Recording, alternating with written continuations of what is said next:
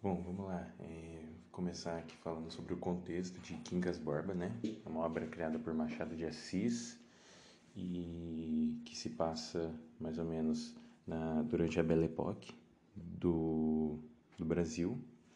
E Machado de Assis, ele, ele é responsável, ele é um ator muito, muito à frente de seu tempo e muito, e muito filosófico até.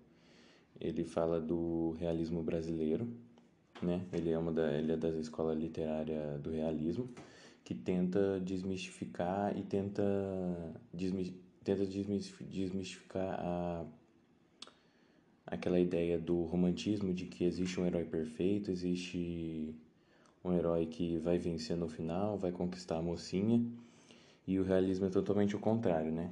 É uma é realista mesmo, é uma obra é uma obra baseada na realidade, em que as coisas geralmente não dão certo no final, que é o que vai acontecer nessa obra.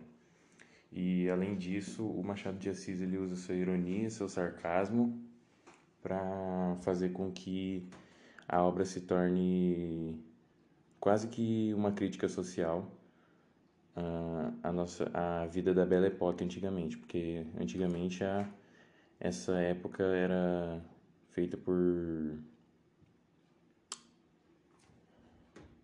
Então, a Belle Époque ela é uma época muito importante no Brasil em que as pessoas elas meio que uh, estavam num, num, num ano de numa época de prosperidade grande e eles tentavam se mostrar como se como se fossem todos ricos, todos estavam em ótimas condições, todos estavam é, bem de vida, sabe?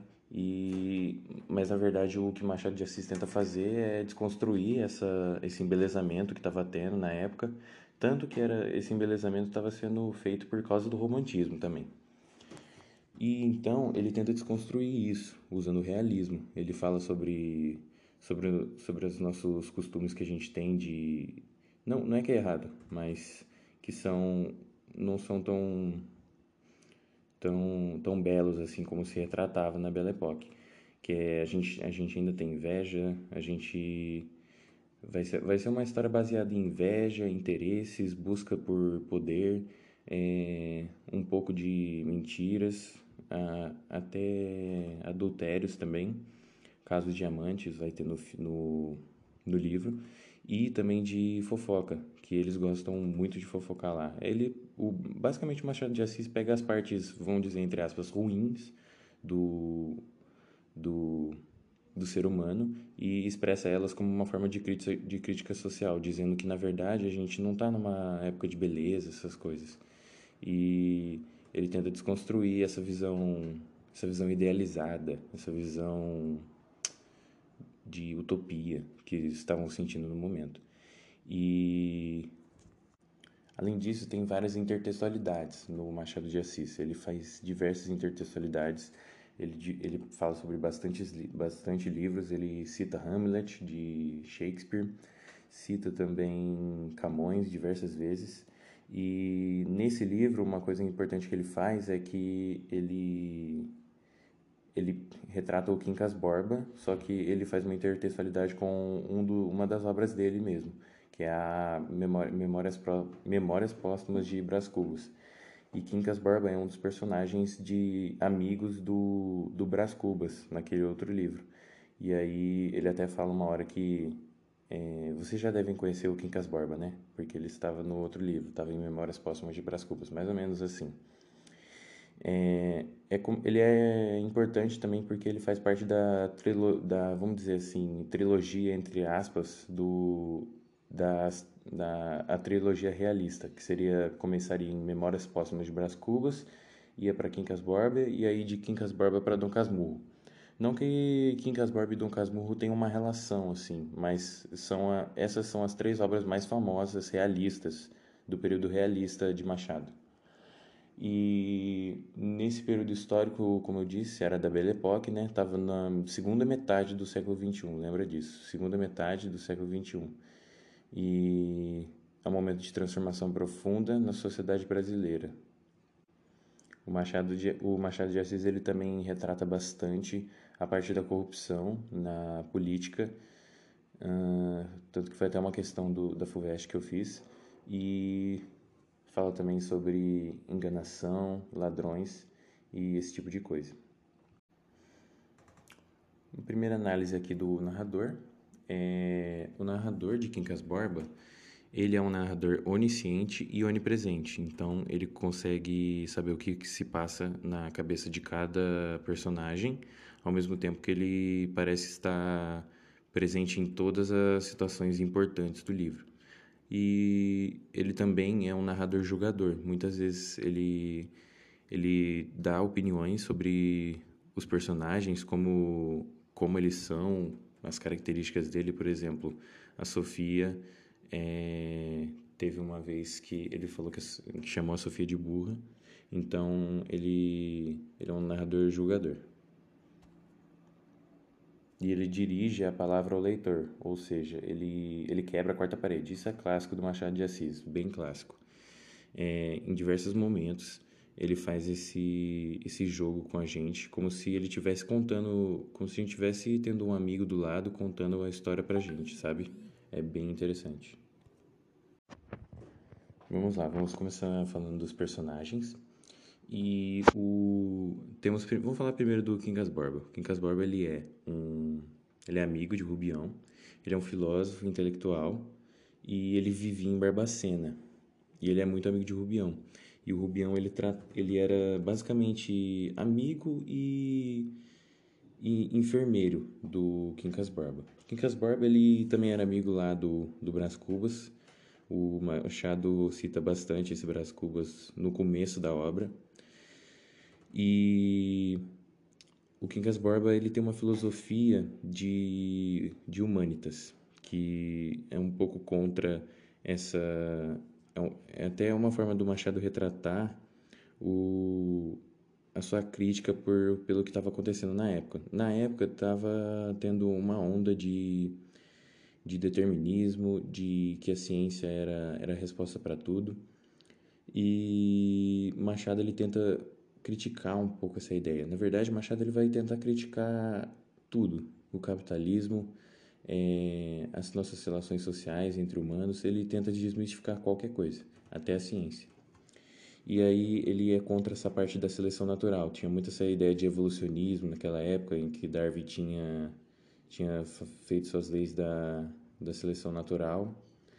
E esse Humanitas ele iria ter uma ideia totalmente contra essa seleção natural, em que a gente tem que buscar o bem da, da própria espécie e o, nesse, nessa ideia do filósofo, desse Quincas Borba, ele, ele conta um, um breve episódio, que é o seguinte. Há duas populações, certo, de, de humanos e eles têm um campo de batatas para colher. E se eles não lutarem entre si para ver quem fica o campo de batata, é, eles vão acabar tendo, claro, não vai morrer ninguém no começo, mas uma hora os campos de batata vão acabar e eles não vão ter recursos suficientes para conseguir viajar a um outro lugar e achar mais recursos. Então, é necessário que uma parte do, das tribos, ou pelo menos uma das tribos, seja morta pela outra, para que a outra consiga ter recursos suficientes para conseguir buscar mais. Essa é a filosofia do Quincas Borba. E aí no final ele diz que uh, ele diz ao vencedor as batatas e aos vencidos amor e compaixão. Essa é basicamente a filosofia dele. E o Rubião, que é, vai ser o nosso personagem principal, vai ser o protagonista, ele não, ele nunca entendeu essa filosofia. Ele nunca entendeu. Ele sempre citava ela, mas ele nunca tinha entendido ela por completo. E isso acontece porque há um momento da história que o Quincas Barba ele perde a sua, sua querida avó, ou algum parente do tipo. E esse, essa filosofia vai, ser, vai se estender por toda a obra. Ou seja, mesmo que o Quincas Barba é, ele, vai, ele vai morrer, tá? E mesmo que o Quincas Borba morra no começo do bem no começo da obra, a sua filosofia vai ser eternizada e o seu nome também, né? A sua presença. o Quincas Barba ele vai conseguir, ele vai botar no o cachorro no o nome dele no cachorro dele. E aí o cachorro vai ficar vai chamar de Quincas Barba também. Muitas pessoas estranham porque parece um, um nome de gente. E aí vamos falar agora do Rubião. O Rubião, ele, cara, todo mundo tem interesse nessa obra, todo mundo. O Pedro Rubião, ele começa a virar amigo do, do Quincas Barba. E ele é enfermeiro do Quincas Barba. Então, é, ele ele acaba ele tá em Barbacena com o Quincas Borba e ele conta, ele dá tipo um flashback atrás e conta sobre como o Rubião ficou rico. O Quincas Borba, ele é bem rico. Ele era um filósofo bem rico e mas não tão rico assim, mas era rico o suficiente para deixar Rubião bem de vida, muito bem de vida. Rubião era professor, né? E ele cuidava do Quincas Barba e tem uma parte que o Quincas Barba morre. Ele vai adoecendo e morre. E aí ele dá uma condição pro Rubião, que ele só pode ficar com a herança dele, ele escreveu tipo numa carta. Aí Rubião leu só depois que ele morreu. É, ele ficou sabendo só depois que morreu. E o Quincas Barba, ele deu a ele deu sua herança universal para quem para Rubião. E aí Rubião ele teria ter a condição de não não deixar de cuidar do cachorro e tratar ele como se fosse um filho, como se fosse como se fosse gente. No mesmo momento, o Rubião ele ele corre atrás do cachorro é, para fazer essa condição, desesperado, né? Porque ele não quer ele não queria perder essa herança, né? E meio que ele, ele já estava perto do, do Quincas Barba para já conseguir essa herança. Ou seja, ele era tudo por interesse. Não, não tudo, né? Mas maior parte era interesse. E tanto que ele, em algumas partes da obra, ele fica até com medo do cachorro, porque ele acha que o Quincas Barba às vezes incorpora o espírito dele no cachorro, é bem engraçado. E assim se vai durante toda a obra. E, o e aí o Rubião ele fica rico. E então ele muda, ele se muda para o Rio de Janeiro.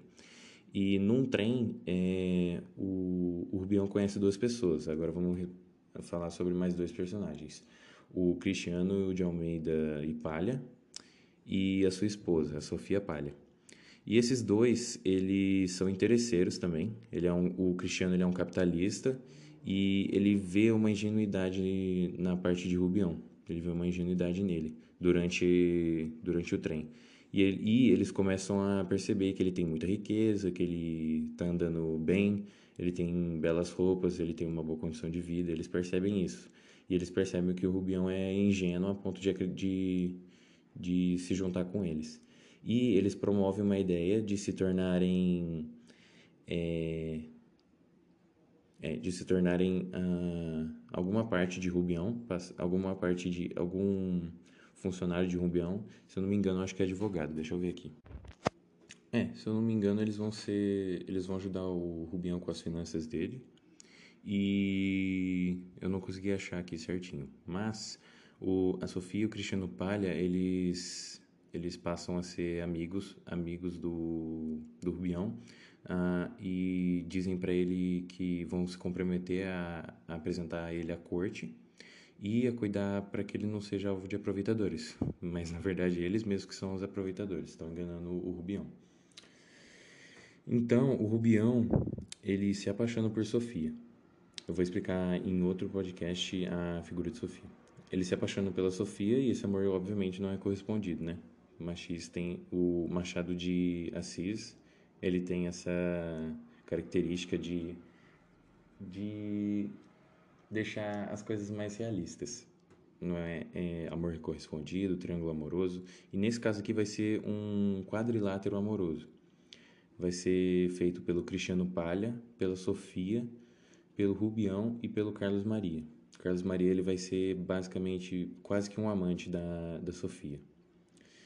Tá. E aí o Rubião ele ele ama Sofia e então ele vai se declarar para ela em uma das festas que ele dá na sua casa.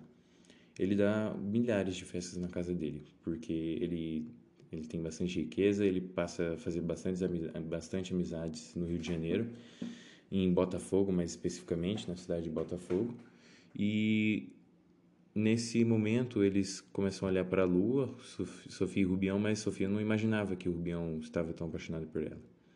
E aí Rubião começa a declarar sua paixão por ela, começa a dizer o quanto a ama, e ela fingindo de desentendida.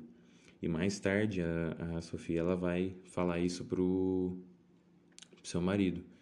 E nesse momento ela fala para cortar relações com o Rubião, porque ele começa a dar muito em cima da, da Sofia.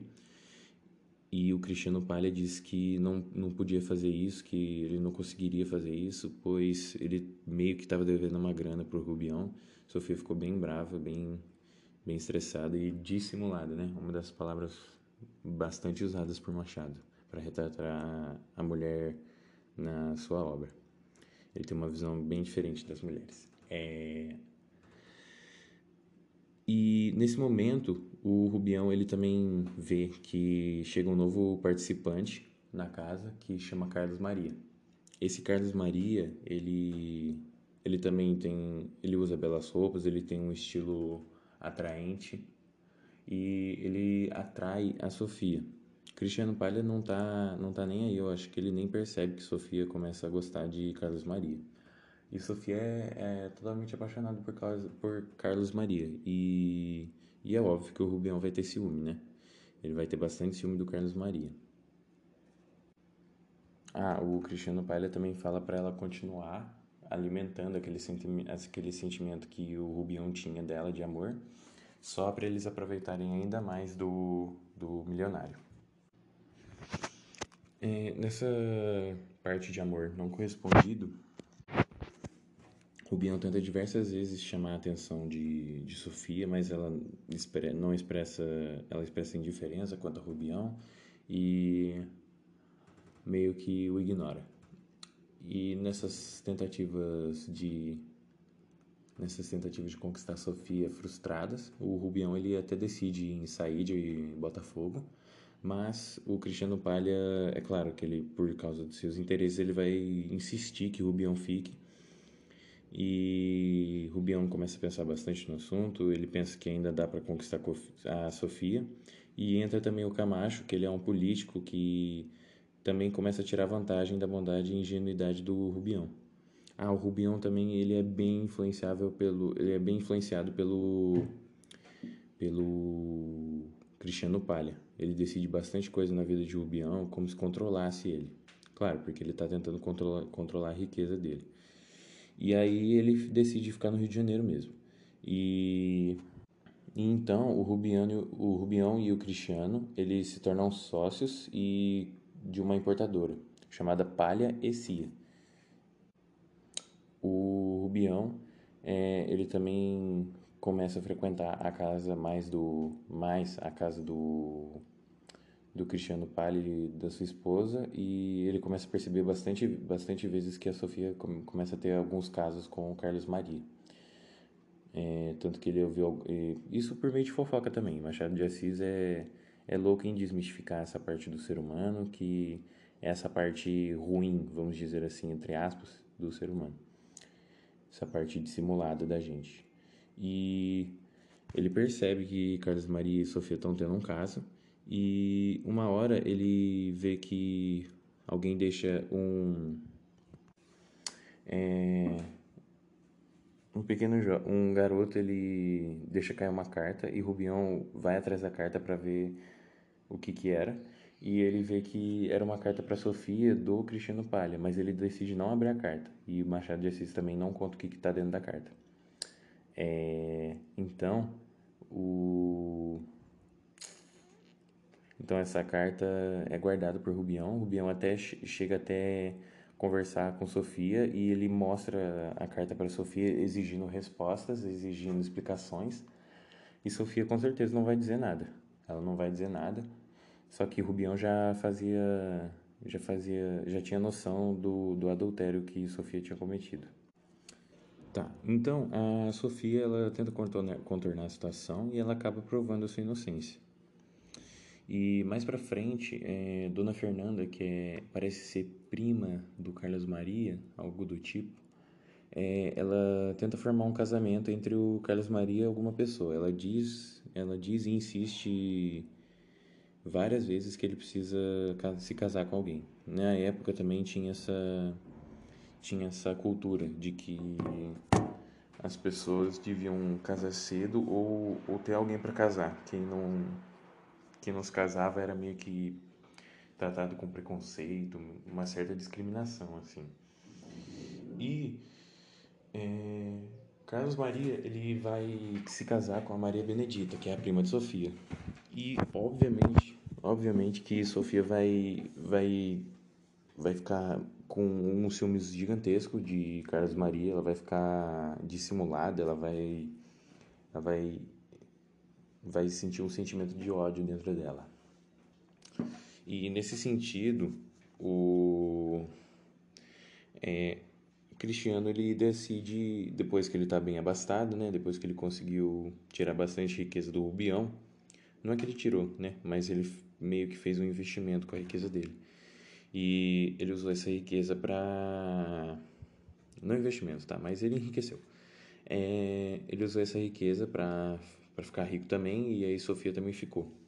E aí depois que ele viu que não precisava mais de Rubião, ele cortou relações com ele e aí ele rompeu sua, a sua sociedade com ele. Eles não eram mais sócios uh, depois desse tempo.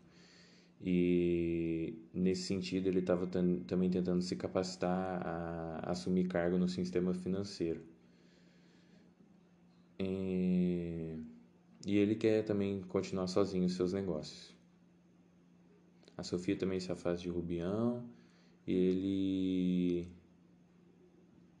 e ela recusa também seus insistentes convites para andar de passeio com ele. Andar, fazer um passeio com ele. Ah, e durante a obra, Rubião começa a ficar. começa a ter sintomas de loucura, né? E passa a ser uma doença mesmo. Ele não tem. Não é, não é nada de frescura, é, é tudo. É tudo uma situação real que provavelmente deve ter acontecido por causa de suas de, sua, de seu amor incorrespondido por, por Sofia. E nesse, nessa trama toda aí, ele, de loucura, ele começa a achar que ele é Napoleão III e a Sofia seria sua amante, assim, e que ele deveria cuidar dela, ele deveria defendê-la dos ataques e coisas do tipo. Mas nessa parte toda aí, o Rubião tem um momento em que ele ele se encontra na carruagem com Sofia, ele faz uma visita. É, ela insiste várias vezes para ele sair da carruagem e só que ele entra no carro e continua andando na viagem com ela e ela morre de medo de ver de ver que de, de outras pessoas perceberem que os dois estão no carro juntos. Ela tenta disfarçar bastante e o Rubião ele ele tá bem louco nesse tempo. Ele está com uma loucura muito grande e a Sofia consegue perceber isso. E é claro que, como tem muita fofoca nesse tempo, é, o Rubião, essa, essa notícia de que ele estava com uma demência, com essa, com essa loucura, se espalha por toda a cidade, né? E cada vez mais seus, os seus delírios vão aumentando. Eles até tentam ajudar Rubião, depois que ele começa a ter alguns sintomas graves de loucura, de ficar de causar problemas na cidade, causar problemas para ele mesmo e para outras pessoas. O Palha e alguns amigos dele mais, que na verdade eram amigos entre aspas, né, tentam oferecer para ele ajuda médica e ele começa a tomar os remédios. Ele começa a melhorar, ele não tem mais os casos de loucura, ele vê que ele está ele tá normal, mas o amor dele por por Sofia ainda não acabou. Ele ele continua amando Sofia. E e durante um, uh, e uma certa vez ele acaba tendo acesso de loucura, é, excesso de loucura, e ele deixa de tomar um dos remédios dele. E ele acaba fugindo, é, acompanhado do cão. E ele volta para Barbacena, onde tinha deixado a casa dele. E ele vê que a casa dele está toda empoeirada, toda suja, velha. E o cachorro quase morrendo por, por fome e porque ele tinha ele, ele havia deixado o cachorro sozinho é, mas depois ele se encontra com o cachorro. E eles ficam andando pela cidade e acontece alguns episódios de loucura do Rubião. E eles começam a ter, começa a chover neles, eles começam a passar fome, o Rubião também, ele tem uma febre. E aí eles, os dois acabam dormindo na rua, o Rubião e o cachorro. E aí no dia seguinte, o Rubião, mesmo estando normal, ele acaba morrendo. E acreditando ser, ser ainda o Napoleão, ele acreditando ser o imperador francês. Logo depois, o cachorro morre também e, e é assim que acaba a, a, a obra. Bom, vamos falar um pouquinho da, da análise agora. É, aqui eu vi uma análise falando sobre o Quincas Borba que a obra inteira é baseada no humanitismo, humanismo, tanto faz. É, é a mesma corrente filosófica, em que, em que se tenta concentrar um pouquinho mais é... Então, como eu havia dito, naquela época surgiu é, o realismo por conta do, do que muitas pessoas é, acreditavam na, na ciência e no desenvolvimento tecnológico. Muitas pessoas concordavam com esse ponto de vista. E o realismo surge desse jeito. Ele surge com base na realidade, em que a gente tenta explicar é, as coisas usando, usando a ciência. E mesmo assim, o Machado de Assis, mesmo sendo realista, ele até questionava um pouco esse próprio realismo. É, e ele mostra isso através do humanismo, que é uma corrente contrária né, na, na sua obra. E a obra inteira é formada pelo, pelo humanitismo, que é a filosofia do Quincas Borba. É por isso que o livro chama Quincas Borba, né? Durante toda a obra, esse livro é baseado no humanitismo, porque é como é, é como a filosofia de Quincas Borba dissesse do ao vencedor as batatas e aos vencidos amor e compaixão. Ódio e compaixão, se eu não me, se eu não me engano. Deixa eu ver aqui a frase rapidinho. Ao vencedor as batatas e aos vencidos. Vamos ver. Ao vencedor as batatas e ao vencido ódio ou compaixão. É isso. Não, ao contrário, né? É ao vencido, ódio ou compaixão, ao vencedor, as batatas. É isso que é a frase dele.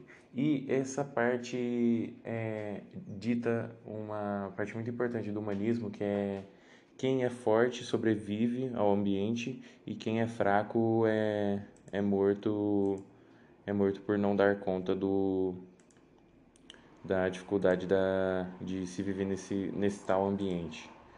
E é isso que acontece. O, o, vence, o vencido perde para o mais forte. Seja por competição ou por falta de recursos, essas coisas. Bem biologia mesmo.